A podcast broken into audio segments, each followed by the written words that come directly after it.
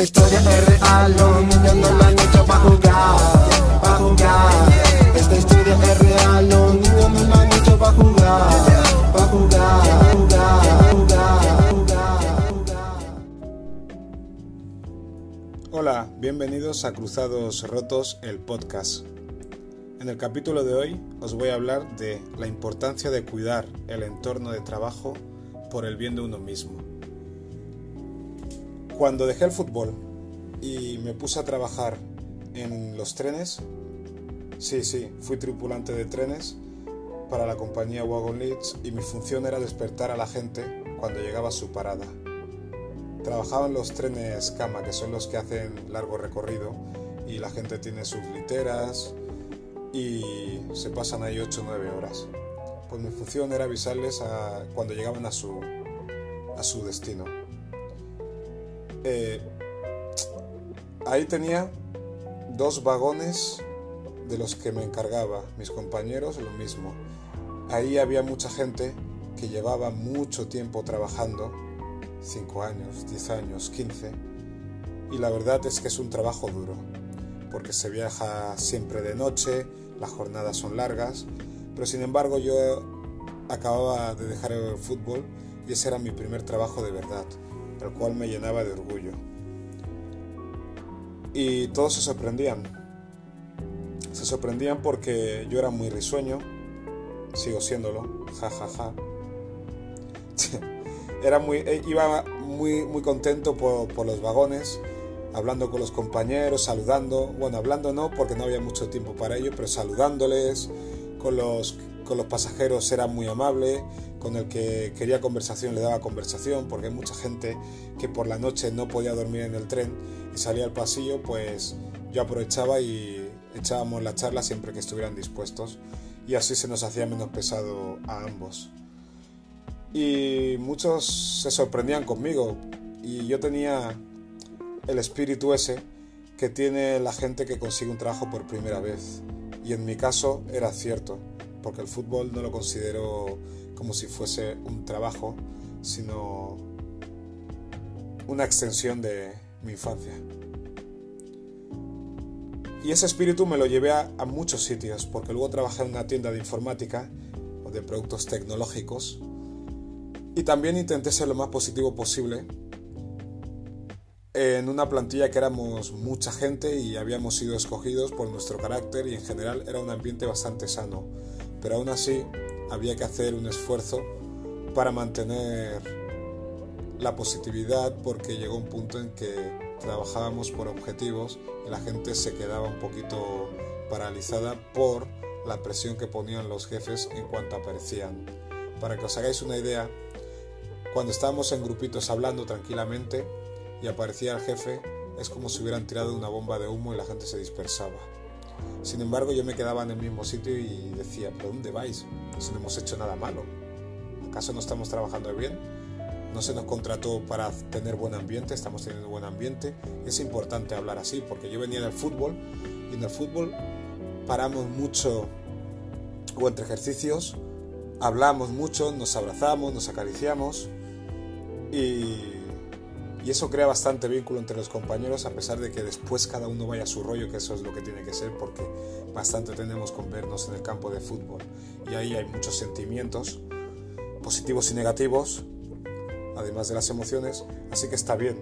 Pues ahí en el trabajo la gente se asustaba, pero yo seguía siendo muy positivo. Y luego fui a trabajar a otro sitio. Que... No, fue al colegio, ya directamente fue al, a los colegios y no he cambiado, que es donde estoy trabajando, y no he cambiado mi forma de hacer, que es cada vez que me cruzo con alguien por el pasillo, hola, hola, pero no como un payaso, hola, porque es una forma de suavizar nuestro día a día y de hablar con los demás aunque no tengas tiempo, porque a veces con algunos solo tienes tiempo de decirles hola, que es cuando os cruzáis, porque no coincidís en clases, ni en tiempo, ni en horarios, ni nada.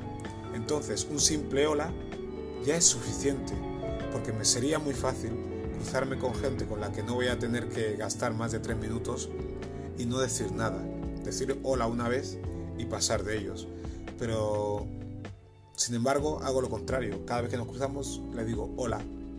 o qué tal, cómo va, lo que sea.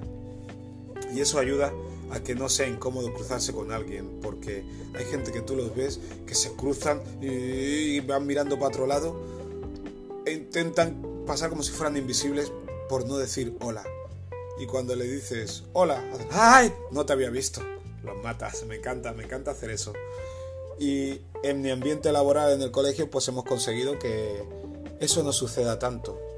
Pero además de, de esa pequeña técnica del hola, utilizo otra muy buena que es hacer muecas todo el rato. Muecas a los niños, bromear, chocar la mano a los más grandes, a los pequeños, a todo el mundo en general. Pero crear ese buen rollo, porque a mí me gusta que cuando la gente me vea llegar se alegre. Se alegre o que el ambiente no sea más tenso cuando llego yo. Por lo menos eso. Cuando yo llego que el ambiente no se convierta en más tenso. Que no, se, no llega el cenizo. Y no es que lo fuerce, simplemente me sale. Pero ¿por qué lo hago? Hago eso porque a mí me gusta trabajar y convivir en ambientes agradables. ¿Y cómo se crea un ambiente agradable? Siendo agradable. Yo no voy a esperar que venga el jefe y nos monte un curso o una charla para que el ambiente sea más amable.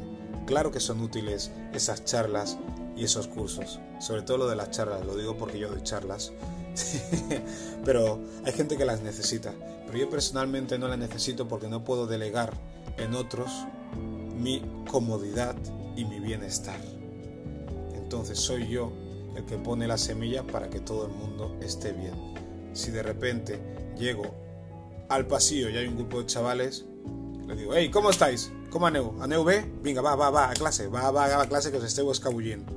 Venga, que os estáis escapando. Pero así, broma, no voy a echarle una bronca impresionante. No estamos ahí para echarle broncas a los niños por cualquier cosa. Porque una cosa está clara, que la autoridad se gasta. Y eso lo vi en la tienda informática que trabajé. Uno de los encargados era tan autoritario que llegó a un punto que no daba ni respeto, ni miedo, ni nada. Porque ya le veías y ya sabías lo que iba a decir. A veces hay que dar más tregua a la gente. No digo, no digo dejarles eh, hacer lo que quieran, sino darle la responsabilidad de ir haciendo sus cosas, pero no estar encima como si fueran niños pequeños. Ni siquiera a los niños pequeños hay que tratarles como niños pequeños, hay que tratarles como personas.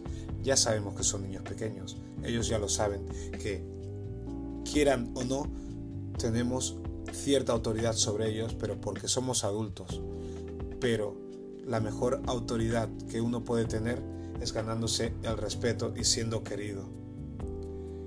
Todo el mundo no tiene carácter, ni, ni cómo se llama, el carisma para ello, pero por lo menos evitar ser un cenizo. Porque ser un cenizo no es más que ponerse una máscara para no enfrentarse a las demás personas y ocultar nuestras preocupaciones o nuestros miedos o nuestros defectos. A la gente le da igual tus defectos. La gente sabe que tienes miedo, porque todos tenemos miedo a algo, pero hay que afrontarlo. Y por eso no hay que ponerse una máscara, una coraza, y mucho menos cuando trabajas sin uniforme, que eso es una de las cosas que más agradezco yo, después de haber sido futbolista y de haber de trabajado en, en los trenes. No llevar uniforme me permite ser yo mismo continuamente. No soy el mismo en casa que fuera, pero sigo siendo yo. Entonces en casa también intento eso, pero el quehacer del día a día a veces complica que uno sea el happy people del mundo mundial, pero se intenta que en casa uno tenga ese aura y que haya buen ambiente. Y más que nada porque es donde va a estar uno. Si tu casa no está bien, ¿dónde vas a estar bien? No puedes esperar a estar bien solo en el trabajo, es en casa pero es más difícil, es más difícil porque en casa es cuando uno puede ser uno mismo. Y si uno es un cenizo, qué mejor lugar que su casa para demostrarlo. Por eso hay que esforzarse para ser agradable en casa y que en casa que tengan la suerte de ver tu mejor versión. Se lo merecen. Saludos.